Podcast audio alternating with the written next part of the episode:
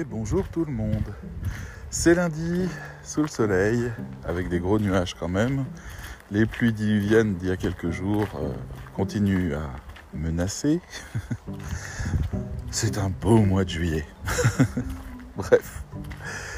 Alors, aujourd'hui, je me suis dit que j'allais reprendre un peu les bases pour tout le monde. euh, en vous proposant de réfléchir ensemble à comment on se forme à la rédaction web? Et quelque part, peut-être comment on se forme à n'importe quoi. Alors, la, réponse que je pourrais vous donner et que vous attendez, c'est sans doute euh, ben, payer une formation. Mais je vais plutôt vous donner la recette de la formation que je propose. Recette théorique, structurelle, pour que vous puissiez comprendre en fait quelle mécanique, selon moi, on doit appliquer, selon mon expérience en tout cas, pour se former. Alors moi, j'ai un parcours autodidacte, mais qui est euh, bien sûr nourri d'énormément de choses, comme le fait que j'ai un diplôme en communication, que j'ai fait du journalisme, euh, que j'ai été rédacteur en chef. Donc, toutes ces choses-là, en fait, qui amènent à déjà avoir une forme de structure dans la manière d'aborder les choses. Euh, rédaction web, moi j'ai commencé en 2011, mais euh, ça faisait déjà 6 ans, 7 ans que j'avais un journal en ligne euh, et que je publiais sur le web, et donc ben, c'était déjà de la rédaction web. Sauf que pour être tout à fait sincère, il n'y avait rien d'optimisé du tout parce que j'en avais pas la moindre idée. Moi, je faisais un journal. J'avais fait un journal papier quelques années auparavant, euh, où j'étais rédacteur en chef aussi, et euh, donc je me suis juste dit que j'allais transposer ça pour le journal en ligne. Et j'avoue que si je pouvais le reprendre aujourd'hui, mais je l'aurais explosé ce journal. Il aurait été tellement plus populaire. Il faisait 15 000 vues, 15 000 lectures par mois, quelque chose comme ça. Il était dans un marché de niche. Donc euh, c'était déjà un bon score. On était numéro 3 dans le domaine. Mais euh, on, serait aujourd'hui numéro 1 mondial si j'avais appliqué ce que je sais maintenant.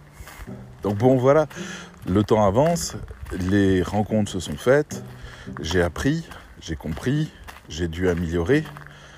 Et finalement aujourd'hui, bah, après tout un parcours de remise en question régulière, de nouveaux challenges, de nouvelles propositions, de besoin d'acquérir des nouvelles compétences, bah, j'en arrive à avoir une expérience assez globale et à comprendre finalement un peu plus euh, profondément la manière dont la rédaction web doit fonctionner professionnellement. Croisé avec euh, ben, mon expérience de la communication, croisé avec mon expérience du journalisme, croisé avec euh, le fait que c'était des métiers pour moi, et donc euh, on doit aborder ça d'un point de vue métier. Et donc finalement, la définition que j'ai aujourd'hui me semble solide et, euh, et transmettable, transmissible, transmissible, transmissible. Donc voilà, comment en fait on peut acquérir ces choses-là sans passer autant de temps que moi, c'est-à-dire 20 ans au total, à travailler euh, sur le web ou en tant que, que producteur de contenu. Comment en fait on, peut mettre le pied à l'étrier en moins d'un an? Ça serait quand même vraiment mieux. L'expérience m'a appris que la chose qui m'a le plus manqué, c'est d'avoir une vision à 360 degrés. Et encore, pour moi, c'est une vision sphérique, donc il manque euh, le haut et le bas, mais une vision complète du domaine dans lequel on va. C'est la raison pour laquelle la première partie de ma formation porte sur la culture. L'idée, c'est d'expliquer aux gens qu'ils aient conscience, qu'ils intègrent le véritable sens du métier à l'intérieur de tout l'univers du web, mais également à l'intérieur de la, vision marketing, c'est-à-dire du but même d'un texte, et son interaction avec le lecteur. Si on a conscience de tout ça, si on a conscience par exemple de ce qu'est le métier de community manager, celui de référenceur, celui de designer, euh, celui d'intégrateur, si on a conscience aussi euh, de ce qu'est l'histoire du web, euh, comment, le, comment les contenus ont évolué avec le temps, comment aujourd'hui en fait les contenus ont un rôle très précis, si on comprend aussi les bases fondamentales du marketing, que cherche quelqu'un, on fera peut-être pas l'erreur de base de parler de soi, de son produit, mais beaucoup plus de parler des questionnements, ce qu'on appelle les requêtes, les intentions de recherche. Eh ben en fait, on est déjà capable de faire quelque chose de très efficace et de poser surtout les bonnes questions à son client. Donc, c'est déjà un bon début si on comprend le sens philosophique, le paradigme dans lequel s'insère le métier de rédacteur web. S'il y a une chose que le métier de rédacteur web n'est pas, c'est un métier d'écriture. On s'en fout de l'écriture.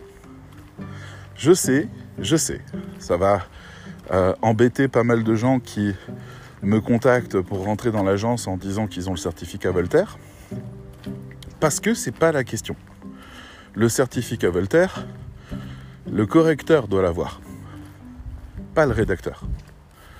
Le rédacteur, il n'est pas censé écrire sans faute. C'est mieux quand il est tout seul. C'est un peu comme si euh, vous deviez être au four et au moulin en même temps. Écrire proprement, sans faute, et en même temps quelque chose qui marche. Mais ce qu'on veut obtenir de vous, c'est un effet. Un effet sur quelqu'un. Un effet bénéfique pour l'entreprise. Sinon, pourquoi on vous donnerait de l'argent? Ça peut être sur un algorithme comme ça peut être sur un humain, mais il nous faut cet effet. Donc c'est ça ce qu'on paye.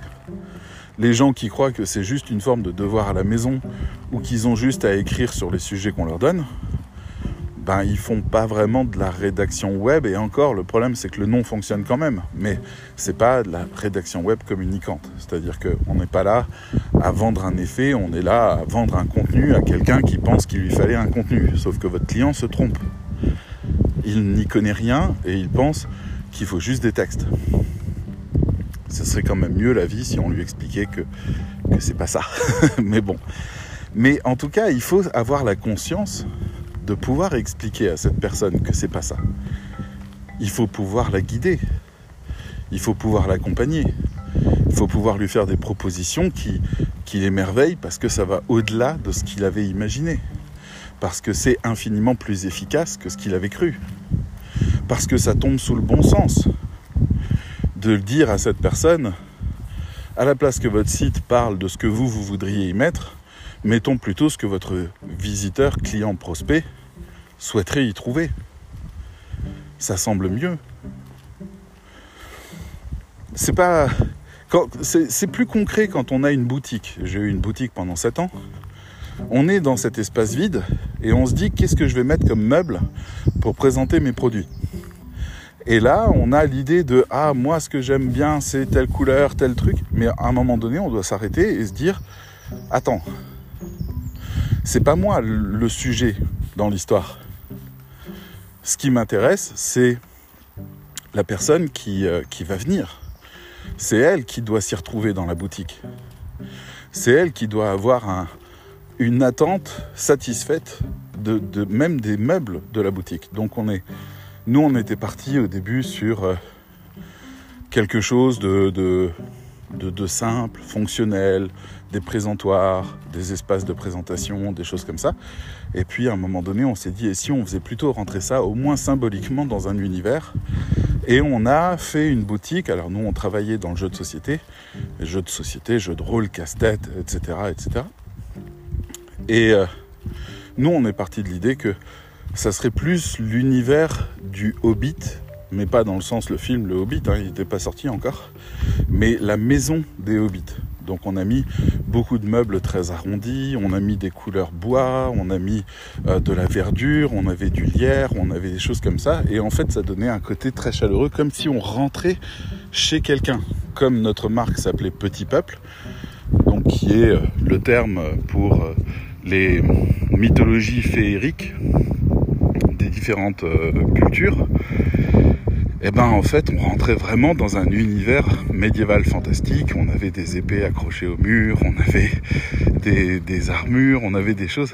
Et puis on avait aussi des espaces qui ressemblaient un peu à des cuisines dans lesquelles on pouvait faire du café ou du chocolat chaud à volonté. On avait, euh, bref, on avait euh, travaillé les choses avec nos petits moyens, soyons clairs.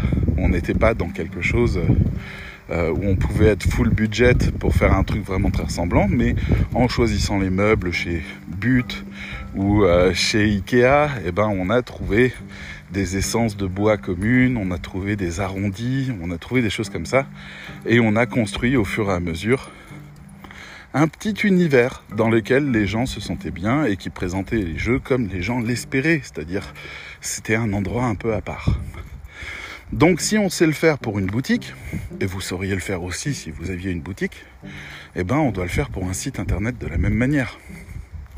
On va pas dire au client ouais, euh, on va parler de votre produit, on va parler de ses fonctionnalités, on va parler de votre service, on va parler non, on va parler des questions que les gens se posent qui ont pour réponse votre produit. Parce que les gens quand ils sont sur internet et qu'ils tapent une requête, ben, ils espèrent avoir une réponse. Donc on va parler de la réponse. C'est comme ça qu'on va les faire venir. En jouant le jeu du moteur de recherche. Donc quand on comprend l'algorithme, quand on comprend toute cette culture qu'il y a autour, on est déjà plus à même, ne serait-ce que de choisir le sujet qu'on veut traiter. C'est un bon début. Et donc pour moi, en fait, quand vous voulez rentrer dans un milieu, quel qu'il soit, la première question, c'est la culture du milieu. Comment on l'acquiert? En lisant beaucoup, en écoutant, en essayant de trouver des endroits où on peut euh, écouter des choses. Ce podcast est un très bon exemple parce que je partage euh, ma vision, euh, mon interprétation, mes expériences, en plus de, certaines définitions ou de certains conseils, ça construit quelque chose. Mais aucun podcast seul que j'ai fait suffit. Il faudrait, même en écoutant tous les podcasts, ça suffit toujours pas. Il faut multiplier les points de vue. Il faut essayer de voir si vous pouvez. Euh, il y a beaucoup de vent aujourd'hui. Je sais pas pourquoi j'ai un insecte qui me colle aux lunettes. C'est un peu embêtant. Bref. Vous pouvez lire des livres, c'est sûr, on vous donnera des méthodes, mais les méthodes c'est fragmentaire, c'est les comment. Comment on fait, ça vous dit pas pourquoi on doit le faire. C'est important de pouvoir choisir parmi toute sa trousse à outils quel outil fonctionnera le mieux. Bien plus important que de savoir écrire un texte avec les bonnes balises et les trucs comme ça. Ça, limite, je dirais, c'est secondaire. Parce que des textes qui sont bien faits, bien orientés, auront plus de succès de conversion que des textes qui sont juste techniquement corrects c'est ces choses-là qu'il faut savoir. On les acquiert par l'expérience, on les acquiert aussi par les retours clients. Alors il y a deux types de clients, ceux qui s'y connaissent, ceux qui s'y connaissent pas. Et quand c'est ceux qui s'y connaissent qui vous passent des commandes, là c'est super intéressant. Les briefings, vous pouvez les questionner. Vous me demandez de faire ça, pourquoi? C'est pour moi, hein, je le ferai, il n'y a pas de problème. C'est juste que j'aimerais comprendre pourquoi. Et puis voilà, moi, je sais que j'étais vachement étonné quand j'ai commencé la rédaction web, euh, que je travaillais notamment avec Laurent Bourrelli, ça a été un de mes premiers clients. Et, euh, et, j'étais étonné parce que bon, il me donnait plein de consignes euh, pour faire ses cocons sémantiques et on les a fait et ça ne posait pas de problème. Mais il y, avait des fois des trucs du genre, ouais, il nous faut placer des liens à tel endroit, il faut que ce soit à l'intérieur du texte et pas en dehors, il faut que ce soit euh, des textes, des encres exactes ou des encres diluantes à telle proportion. Enfin bref, il me donnait sa recette de cuisine et puis je la faisais. Et puis à un moment donné, bah, bizarrement, je suis venu le voir et je lui ai dit mais pourquoi euh, des encres diluantes et pas des encres exactes à cet endroit-là? Et là, il me dit oui, tu sais, c'est la mise à jour Google Penguin qui a fait que euh, il y avait des abus avec les encres exactes et que désormais Google sanctionne les encres exactes, mais en même temps accorde toujours une grande importance. Donc en fait, on dose les encres exactes et les encres qui ne sont pas exactes, donc les encres diluantes, de manière en fait à, avoir le meilleur effet des deux et à pas se faire court-circuiter, donc à jouer le rôle. Ok. Et en comprenant ça, ben après sont venues d'autres questions. Euh, c'est quoi Google Penguin? Qu'est-ce qu'on faisait avant? C'est quoi l'historique des algorithmes? Euh, À quoi ça sert ce truc-là? À quoi ça sert tel autre? Et puis à un moment, on se rend compte que pour être rédacteur web, eh ben, j'ai fait le premier pas comme tout le monde. Euh, ben, il faut peut-être s'y connaître en SEO. Mais en même temps, le SEO, c'est du marketing. Et oui, je veux dire, vous êtes en train d'essayer de modifier des résultats d'un moteur de recherche basé sur ce que les gens recherchent. Bah, c'est du marketing, ça vous êtes en train d'essayer de répondre à la demande de votre client afin de l'amener chez vous. C'est pas ça du marketing? Donc ok, vous avez... Bonjour. Vous avez donc votre, euh, votre site internet que vous essayez d'optimiser pour que l'algorithme Google serve à votre stratégie de conversion. Bah oui, c'est du marketing. Donc, à un moment donné, on se rend compte que bah, il faut étudier le marketing. Et là, on tombe sur euh, plein de termes chiants lead nurturing, lead qualifié, euh, euh, tunnel de conversion. stratégie de la rétention, stratégie d'intention. Et on se dira, ah, putain, c'est énorme. Il y a tout ça à apprendre en plus. Pour pouvoir faire quoi? Moi, je veux pas faire du marketing. J'ai été comme ça. Hein. C'est pour ça que je me moque un petit peu des gens qui sont comme ça aujourd'hui, parce que je l'ai été. C'est ah non le marketing, qu'est-ce que j'y suis allé à, à, reculons sur ce domaine-là. Mais en même temps, le marketing, à un moment, je suis tombé sur des gens comme Seth Godin ou alors euh, comme euh, Simon Sinek euh, qui, qui, ont pris le temps d'expliquer aux gens ce qu'était le marketing dans le sens communication du terme. C'est-à-dire, par exemple, cette Godin est connue pour faire du permission marketing qui a donné l'inbound marketing. L'idée, c'était de dire aux gens, euh, je vais te faire du marketing, je vais essayer de te séduire, mais je vais te demander d'abord l'autorisation. Et si je te la demande comme ça, tu vas me dire non.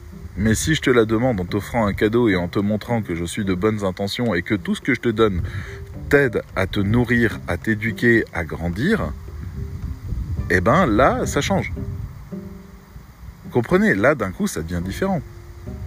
Là, les gens se disent, euh, un peu comme un coach. Vous savez, euh, je sais pas, Tony Robbins ou, euh, ou Marie Kondo ou comment est-ce qu'il s'appelle encore ah, J'ai paumé son nom. Franck Nicolas. Voilà, il y a des gens, eh ben on s'abonne sur YouTube avec eux. Il y a aussi Sony Court, il y a aussi d'autres comme ça. on s'abonne à leur chaîne parce que en fait, elles nous apportent beaucoup de bien mais pour le coup, on tolère tout à fait qu'ils nous fassent un peu de pub pour leur truc. Sonny Court, par exemple, est un, jeune homme euh, qui a beaucoup évolué, et il évolue d'ailleurs dans une direction qui me plaît plus du tout, c'est dommage. Mais lui, son truc, en fait, pour attirer du monde, ça a été de dire, je vais prendre des discours américains très inspirants, faits par des gens très inspirants, des Bill Gates, des The Rock, euh, des Dwayne Johnson, des voilà, enfin je crois que c'est le même. Euh, etc. et qui tiennent des discours à des moments donnés clés de leur vie et on va sous-titrer ça parce que c'est extrêmement inspirant, ça fait beaucoup de bien. On sous-titre et puis on fait un peu de blabla avant et puis à la fin on fait un call to action. Et il a fait ça pendant des années, ce qui fait que je recommande très souvent la chaîne de Sony Court parce que c'est l'occasion d'entendre des discours de gens brillants qui ont vécu des choses brillantes et qui, euh, sont très, euh, très inspirants pour ça. Et Sony Court, ben à la fin, il nous dit oui, et puis euh, j'ai créé un guide, euh, donc ça c'est ce qu'on appellera du lead nurturing, enfin pas du lead nurturing, du, euh, un get content, un cadeau, en gros pour avoir votre contact. J'ai créé un guide qui va vous apprendre énormément de choses, qui va vous aider à développer tel et tel potentiel. Voilà, il est gratuit, vous le téléchargez et en fait, euh, pour l'avoir, il faut donner son email et donc en fait, on rentre dans une liste d'emails où là, Sonicourt nous envoie des mails en disant "Eh alors, c'est quoi ton projet C'est quoi ton programme Qu'est-ce que tu veux faire? Je vais te proposer des tips pour obtenir tes objectifs dans un premier temps et puis à la fin, derrière, ben il y a quoi? Il y a une formation à vendre ou alors du coaching à vendre parce que à un moment donné, eh ben on est OK avec Et ça, c'est du l'inbound marketing. Autre chose, je vous ai souvent parlé dans ce podcast du fait que j'avais acheté une formation euh, pour éduquer mon chien, formation qui finalement m'a très peu euh, servi avec le recul. Faudrait que je m'y remette. Et euh, mais je m'attendais à vraiment beaucoup plus de profondeur, à comprendre mon chien, et au lieu de ça, c'était vraiment du, dressage. Bon, c'est toujours pratique, mais c'était pas ce que je recherchais, c'est dommage. Et et en fait, je suis allé chez des gens qui, euh, donc cette formation satisfait beaucoup beaucoup de gens. Hein. C'est juste que moi, c'était pas mes attentes. Et euh, et donc en fait, cette formation, elle a, euh, je l'ai achetée après avoir suivi pendant deux ans la chaîne de ce cet éducateur canin là. Et je laisse passer un monsieur avec son chien. Et, euh, et pendant deux ans, en fait, j'ai été nourri, inspiré par cette personne sur Internet qui balançait des choses de plus en plus complexes, de plus en plus euh, raffinées, de plus en plus travaillées. Euh, on est passé de petites pastilles de deux minutes qui sortaient à la fois sur Instagram et sur YouTube à une émission de 45 minutes euh, qui était en, en 10 épisodes de 45 minutes et qui racontait une saison entière euh, d'un projet avec des bénévoles. C'était incroyablement intéressant, très marquant, les personnages très marquants. C'était voilà, on peut encore s'améliorer par rapport à ce qu'ils ont proposé, mais on atteint un niveau pro, quoi. On est sur un gros niveau pro. C'est de l'ordre de 100 000 euros la production de ce qu'ils ont fait là. Donc, euh, sidérant euh, d'efficacité et les gars ils continuent à monter et pour le coup ben voilà moi j'ai accepté leur pub j'ai accepté leur pub j'ai accepté de de suivre euh, ce qu'ils ce proposaient et j'ai ouvert la porte etc donc ça en fait c'est de l'inbound marketing c'est à dire que c'est de la séduction passive la personne se rend désirable en racontant des choses qui nous intéressent, et puis on va à son contact. Et puis on, découvre qu'elle fait un produit, et on se dit que ce produit nous correspond parce que cette personne nous correspond. Donc tout a beaucoup de sens. Mais ça, ça faisait partie des choses marketing que je pigeais pas. Pour moi, marketing, c'était presque du porte-à-porte. Hein. C'était euh, bonjour monsieur, euh, vous avez besoin d'une encyclopédie? Non. Ah bon ah, ah, bah au revoir alors. Non, c'était pas ça. C'était euh, bien plus subtil que ça. L'idée était d'organiser la rencontre et, et de et d'amener la personne à tomber amoureuse quelque part. Donc moi je trouvais ça au début un peu cynique et puis à un moment donné je me suis rendu compte que c'était le rêve de tous les entrepreneurs que des gens comprennent leurs produits et aiment leurs produits. Je veux dire ils font pas ça pour rien. Je connais une entrepreneuse qui vend sur internet des chaussures qu'on ne voit que dans les films de cinéma. C'est un marché, si vous avez envie d'avoir les bottes euh, des soldats dans euh, Valérian, eh ben elle les a. Elle les a, elle les fait fabriquer sur mesure et c'est bien les mêmes bottes et c'est bien les mêmes modèles. Si vous voulez les chaussures italiennes du parrain, eh ben vous les avez aussi. Euh, si vous voulez, voilà, bref, les chaussures de Han Solo, même les baskets de, Marty McFly dans Retour vers le futur, vous savez, les Nike qui se ferment toutes seules, bah, elle les a. Et, en fait, pour elle, c'est une passion ce truc-là. Donc, euh, est-ce qu'elle n'a pas envie de faire venir des gens qui ont la même passion et qui vont vraiment kiffer ce qu'elle propose? Est-ce que c'est pas ça la satisfaction? Je veux dire, vous faites n'importe quoi comme métier. Le fait d'avoir des gens qui vous comprennent, qui vous apprécient et qui, euh, vont vous. Euh, je suis désolé, il y a vraiment beaucoup de vent. J'espère que ça va les micros. Qui vont vous. vous je vais essayer d'avancer un petit peu quand même. Pour le coup, il y aura peut-être un peu moins de vent. Et qui vont venir acheter chez vous parce qu'ils vous comprennent vraiment et qui comprennent votre délire et qui comprennent pourquoi c'est vraiment cool. Et eh ben voilà, c'est ce que vous souhaitez. Donc il n'y a pas de problème. Et, c'est ce que tout le monde veut, quelque part. Et, c'est même ce que vous voulez dans votre propre vie. Je veux dire, vous, vous êtes célibataire, vous espérez rencontrer quelqu'un qui vous comprend. Non C'est pas ça l'idée donc, euh, comment est-ce que vous allez vous vendre? Ah, Oli a de la visite. Bonjour.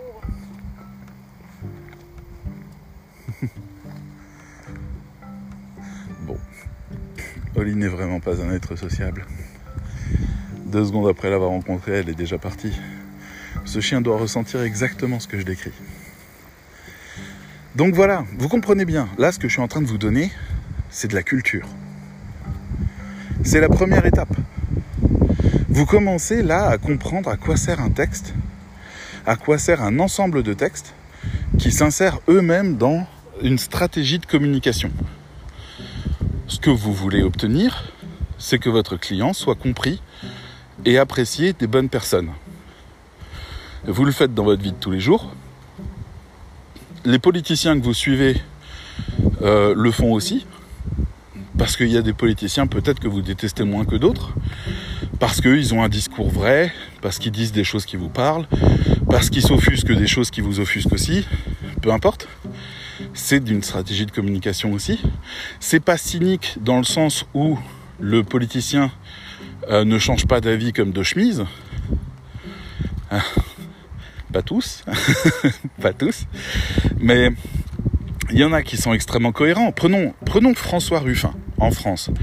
Voilà un homme qui a dirigé un journal satirique extrêmement critique politiquement, qui était d'extrême gauche, limite un peu anarchique, qui a fait un film très connu qui s'appelle... Euh, c'est pas Salut Patron, c'est... Ah, je sais plus, mince. Qui concernait en fait un litige entre des très petites gens qui venaient de se faire licencier pour rien et le très grand PDG, le numéro un français qui s'appelle Bernard Arnault. Et lui a organisé tout un conflit à l'intérieur de cette entreprise par rapport à cette injustice-là qui a, qui a amené euh, un acte de justice. Et ce film a été primé euh, maintes et maintes fois parce que c'était une démonstration sidérante de cette qualité-là. Bonjour. Et le voilà aujourd'hui qui est député. Est-ce qu'il a changé? Mais pas du tout. Il est rentré dans la France insoumise, mais pour l'étiquette. On sent clairement qu'il n'a pas de copains vraiment là-bas.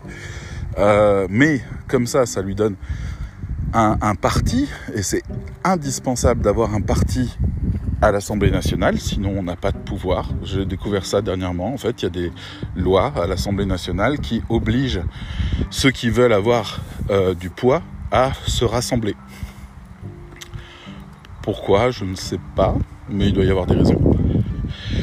Et, euh, et donc en fait, il les a rejoints.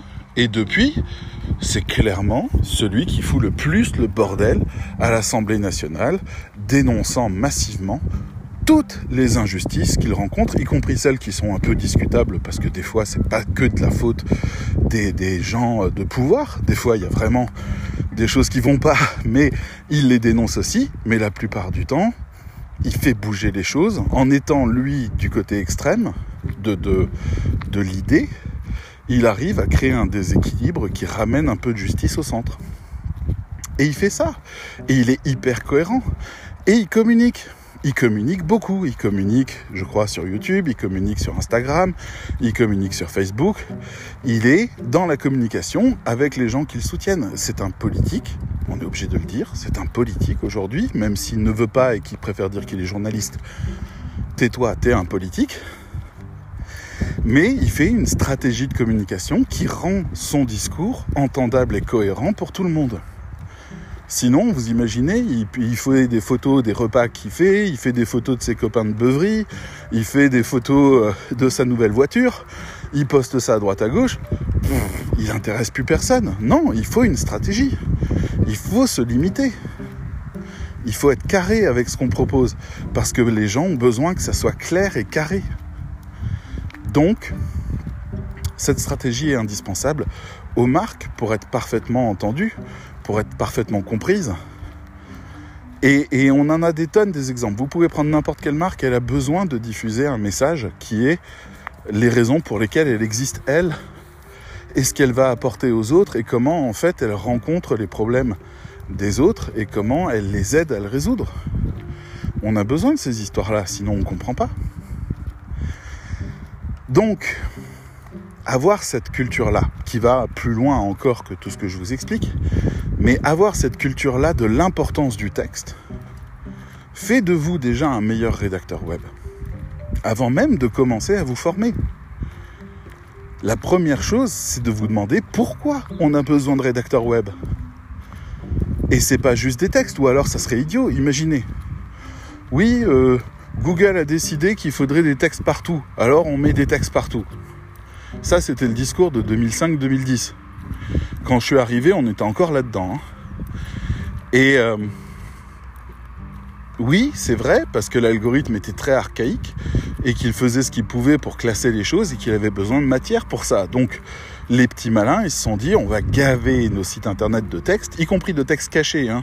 Je veux dire, vous vous en souvenez peut-être pas, mais tous les mots-clés les plus pertinents pour Google, on les mettait dans le footer en bas de page de la même couleur que le fond du footer, c'est-à-dire euh, noir sur noir. Et personne ne voyait qu'il y avait des mots là, sauf l'algorithme. Et on mettait 400 mots là. C'était une super manière pour sortir numéro 1. Hein.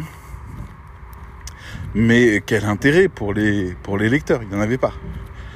Et d'ailleurs, Google a repéré le truc et a commencé juste à changer son algorithme en disant si la personne a mis un texte de la couleur X sur un fond de la couleur X, eh ben on n'en tient pas compte, voire même on pénalise. Point. Ça s'est arrêté.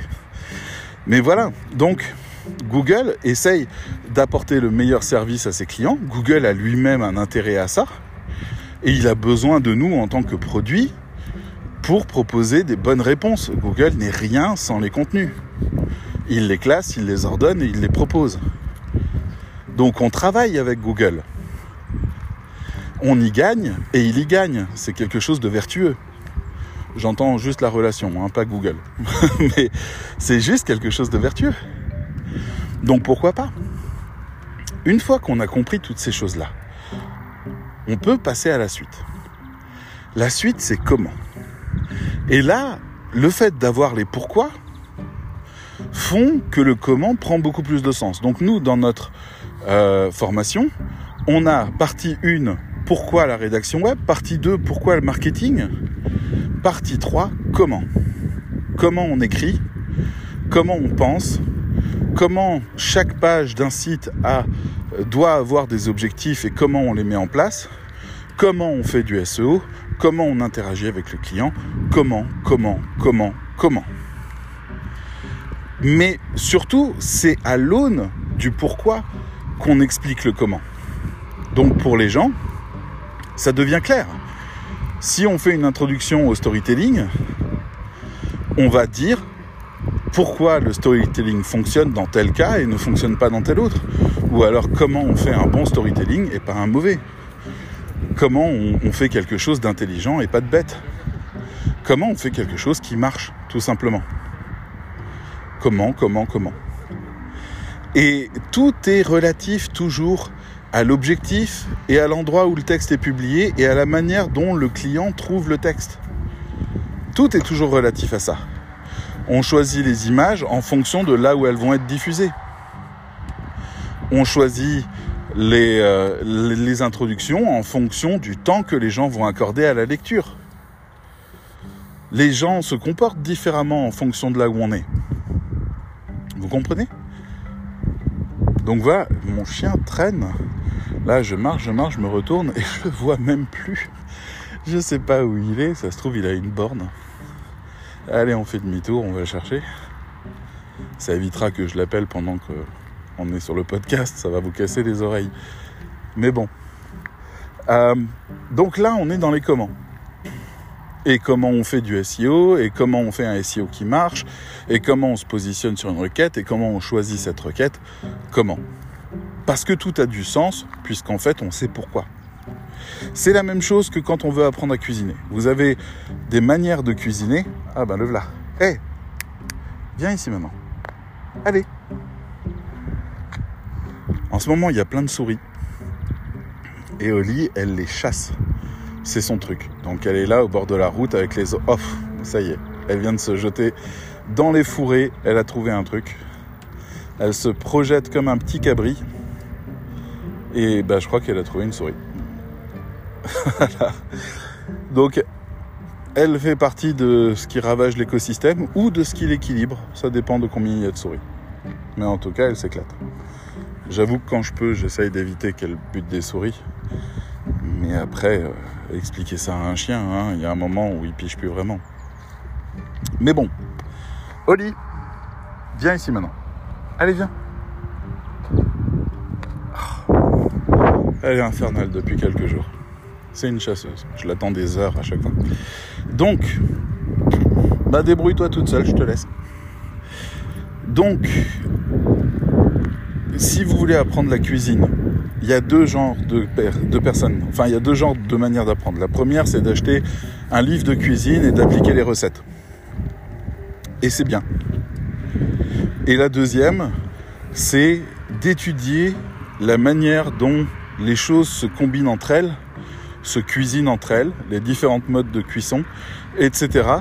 De découvrir les techniques qui sont en place pour pouvoir réussir ben, tout simplement à euh, créer des choses ou imiter des choses, suivre des recettes parce que ça a du sens.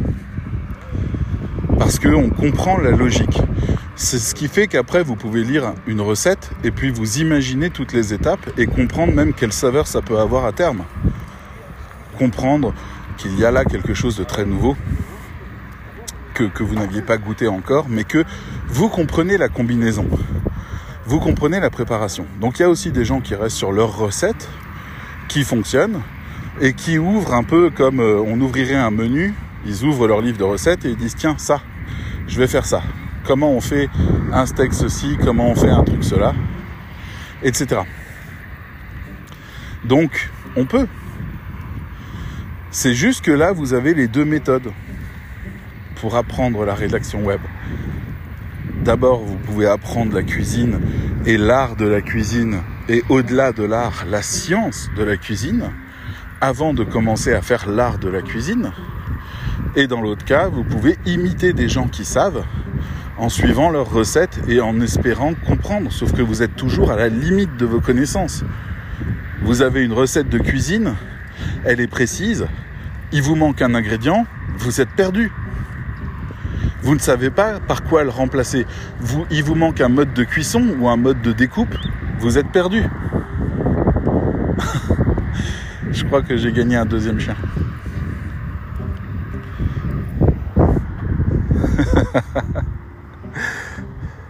Eh ben Oli, t'as un nouvel ami?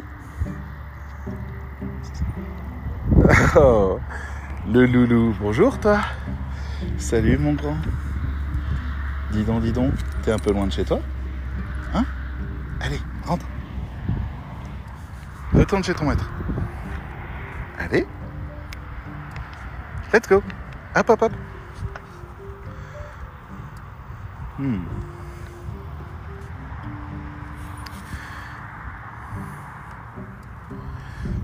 Oli a trouvé un amoureux et l'amoureux s'est vraiment éloigné de son propriétaire qui arrive gentiment chercher son chien. Parce que là, si je m'arrête pas, en fait, je le ramène jusqu'à la maison, l'amoureux.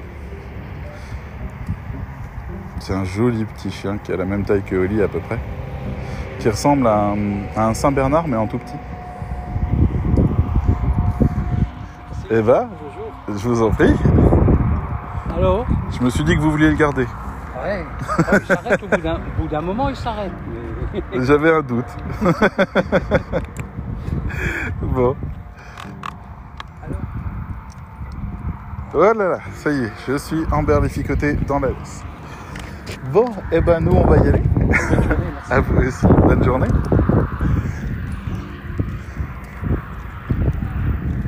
Et voilà, Oli elle me ramène tous les chiens du quartier. Donc, on est sur les comment. Et vous comprenez bien que si vous devez faire par exemple des crêpes, imaginons, ça c'est plus ou moins universel, tous ceux qui ont découvert dans leur civilisation euh, une céréale qui pouvait rendre en farine et des œufs, eh ben ils ont découvert les crêpes. voilà. Mais vous avez des crêpes de différents, comment dire, qui ont différentes recettes. Il y a des gens qui ne jurent que par la crête bretonne qui est célèbre, malgré les Normands qui en font aussi, hein, mais euh, c'est les Bretons qui ont gagné. Euh, et là-dedans, ben, vous avez en gros deux recettes de crêpes, les, sacrés, les salés et les sucrés. Les salés, c'est de la farine spéciale qu'on appelle une farine de blé noir, plus de l'eau. Et zatzit. Et on fait frire ça sur une plaque recouverte de beurre. Et zatzit, c'est bon, vous avez euh, votre recette, deux ingrédients. Enfin, l'eau étant le troisième ingrédient. Non, le, pardon, deux ingrédients avec l'eau. Et vous avez aussi les crêpes sucrées, qui elles vont être une farine de froment. Ah, une voiture. Oli, stop. Pas bouger. Voilà, allez. Une farine de froment avec des œufs et puis soit de l'eau, soit du lait. Et that's it. Mais quand vous n'avez pas d'œufs, on fait quoi? Ou quand vous n'avez pas la farine de froment ou la farine de blé noir, on fait quoi? Eh ben on fait pas de crêpes. Mais en fait, c'est pas vrai. Tous les pays du monde ont fait des crêpes, crêpes de mil, crêpes de maïs, euh, crêpes de, de céréales qui, qui, sont disponibles sur place. Et puis quand il n'y avait pas d'œufs, eh ben il y en a qui mettaient, euh, je sais pas, par exemple une banane écrasée qui permet de faire le liant de l'œuf. Bien mixé, en fait, la banane arrive à faire quelque chose. Alors les crêpes sont plus épaisses, mais ça fonctionne. Bref, les gens qui s'y connaissent un petit peu dans la chimie de la cuisine savent par quoi remplacer un ingrédient qui manque pour pouvoir obtenir quelque chose qui soit bon, mais qui soit plus exactement ce qu'on ciblait, mais qui soit bon quand même. Et c'est ça ce que je veux. Ce que je veux pour les rédacteurs web, c'est qu'ils comprennent cette importance-là. Le fait qu'on doit être polyvalent et qu'on doit être adaptatif et qu'on doit être interprétatif et qu'on doit faire des propositions qui ont du sens selon la recette, l'effet qu'on veut obtenir. Vous voulez obtenir des crêpes? Eh ben c'est un effet. Quel chemin vous allez prendre pour obtenir votre crêpe C'est une autre question à laquelle vous saurez répondre. Parce que si vous ne savez pas répondre, quelqu'un qui sait en cuisine qu'on peut remplacer des ingrédients par d'autres, qui sait que par exemple, si vous voulez faire une mousse au chocolat 100% végan, vous pouvez utiliser euh, la comment ça s'appelle le jus des pois chiches dans les boîtes de conserve de pois chiches que vous pouvez monter en neige et mélanger avec du chocolat et faire votre recette de mousse au chocolat sans œufs. Ces gens-là, en fait, ils savent adapter les choses. Ils savent les comprendre. Donc, si vous avez les gammes, à un moment donné, vous pouvez dire, ok, je veux faire une mousse au chocolat euh, 100% végan.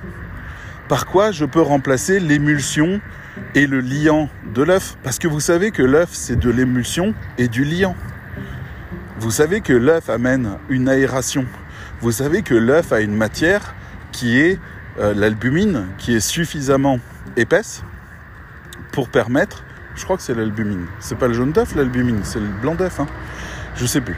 Bref, et qui vous permet, si vous le battez, d'obtenir un, une émulsion aérée qui tient et qui se consolide en plus au froid.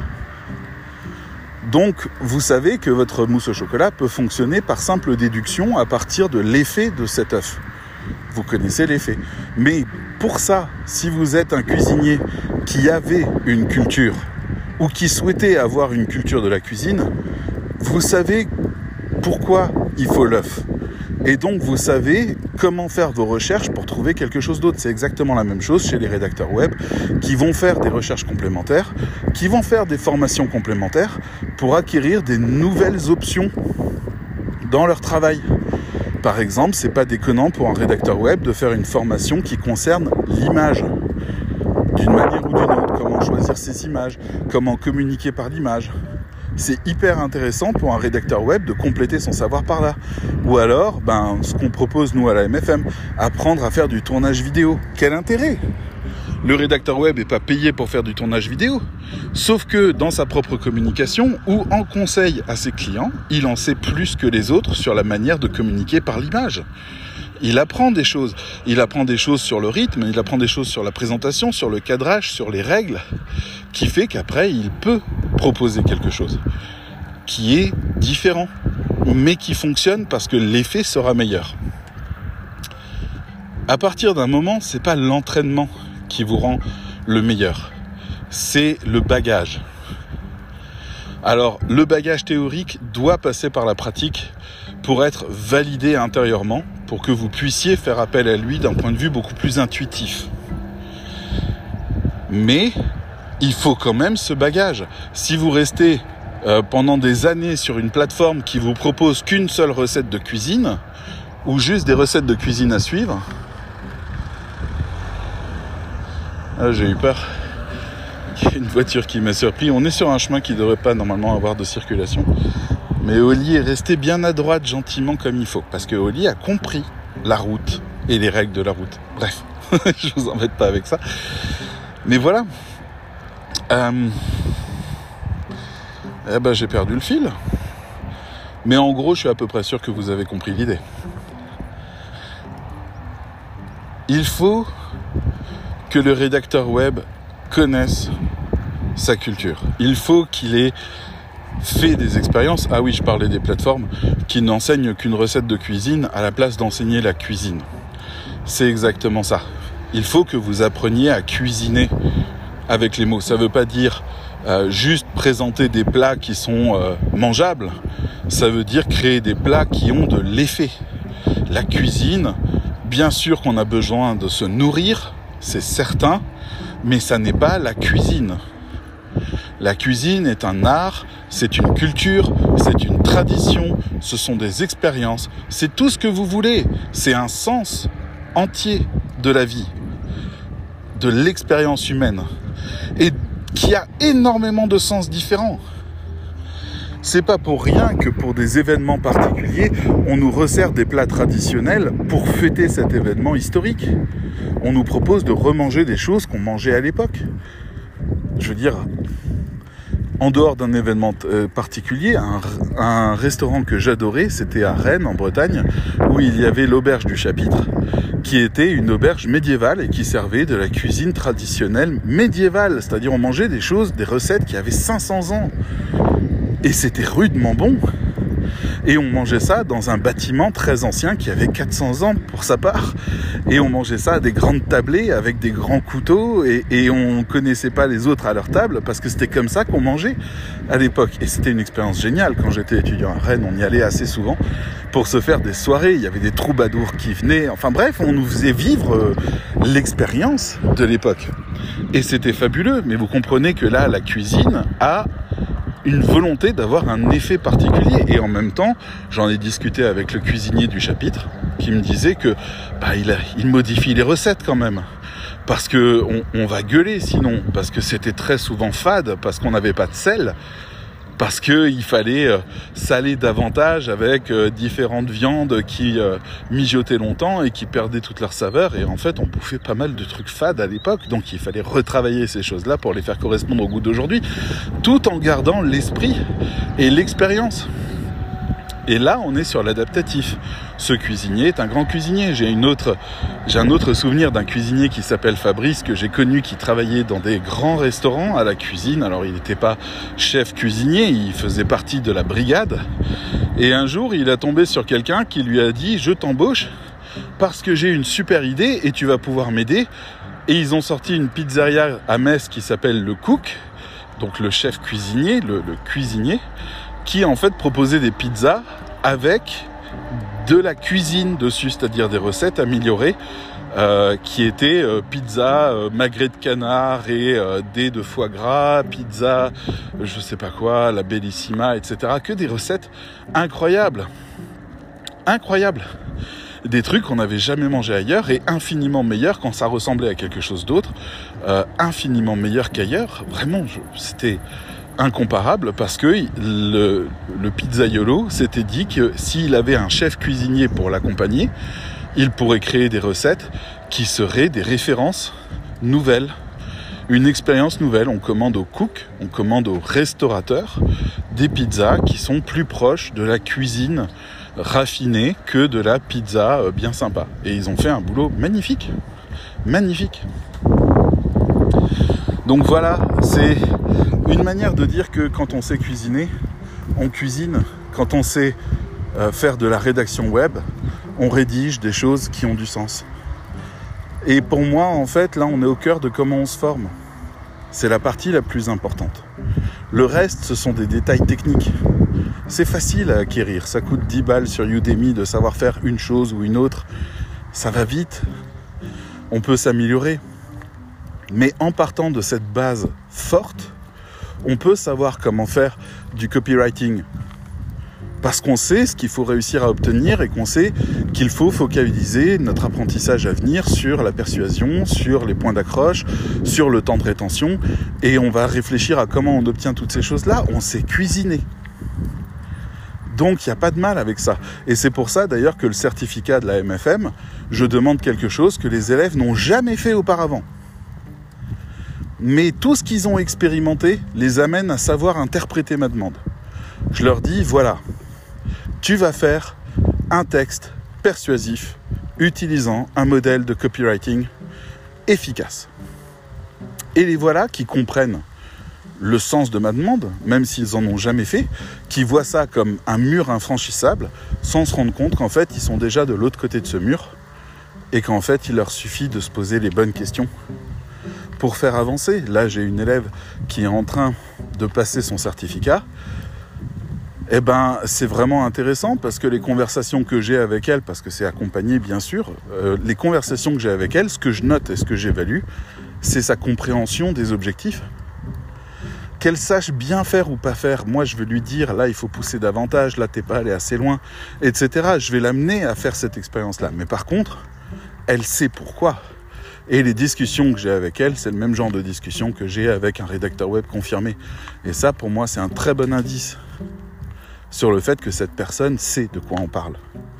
Et qu'elle n'a plus qu'à s'entraîner. Et son but, là, c'est de se surpasser pour réussir ça mais elle sait cuisiner. Et c'est ça qui m'importe le plus. Le reste est un chemin personnel. Mais je ne suis pas encore complètement satisfait de ça. Et très bientôt, je vous parlerai d'un autre projet qui arrive à très grands pas et qui va combler cette petite case expérience qui manque pour que la MFM soit absolument et indiscutablement la meilleure formation du monde. Parce que sincèrement, ce qu'on est en train de faire là, je crois que ça n'existe pas dans le monde. Mais je vous en reparlerai bientôt. À bientôt, ciao